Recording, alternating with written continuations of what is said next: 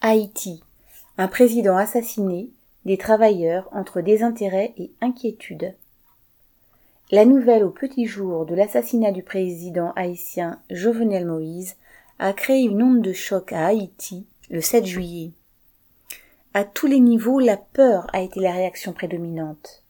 Dans la capitale, tous les magasins, les usines, les services publics sont restés fermés et les rues complètement vides. Dans les quartiers populaires, il n'y a eu aucune vague de colère qui aurait pu rappeler le déferlement qui a suivi le coup d'État militaire contre le président Aristide en 1991, ni même ce qui a suivi son exil forcé vers les États-Unis en 2004. Ce fut le repli, l'enfermement, par peur de possibles affrontements entre groupes armés. Dans ces quartiers, personne ne pleure Jovenel Moïse. Il symbolisait pour beaucoup cinq ans de pouvoir dur, sans aucun geste pour les pauvres. La hausse des prix des produits de première nécessité, la baisse des salaires et l'aggravation de la misère.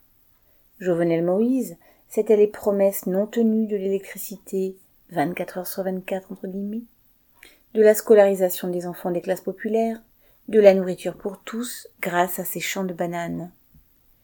Il est surtout jugé responsable de la recrudescence des groupes armés qui contrôlent les quartiers pauvres. Sa mort semblait un juste retour du bâton brandi contre les pauvres. Il n'y a donc eu aucun regret dans ces quartiers, la mort du président ayant même été sujet à colibé, car, refusant de remettre le pouvoir le 7 février, il avait déclaré, voilà guillemets, Certains présidents ont été renversés, exilés, tués, mais moi je resterai là, accroché comme une arête dans votre gorge.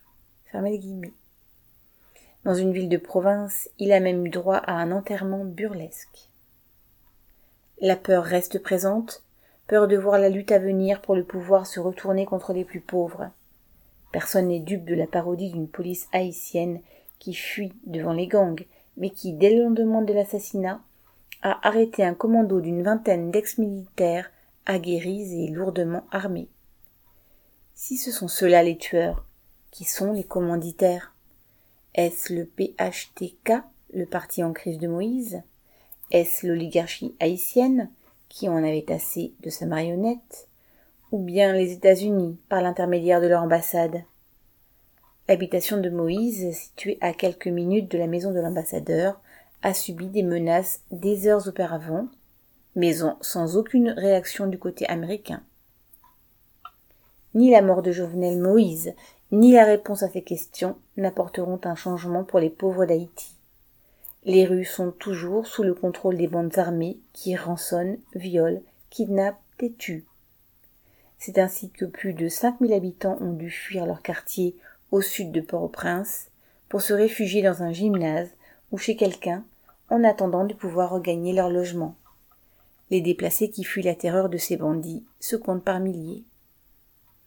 L'inquiétude prévaut face aux possibles réactions de ces groupes armés au service de clans politiques qui s'affrontent pour le pouvoir.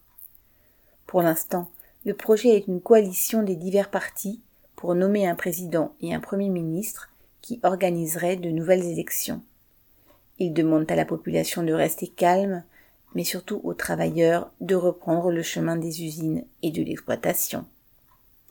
Correspondance de militants de l'Organisation des travailleurs révolutionnaires, OTR entre parenthèses, Haïti.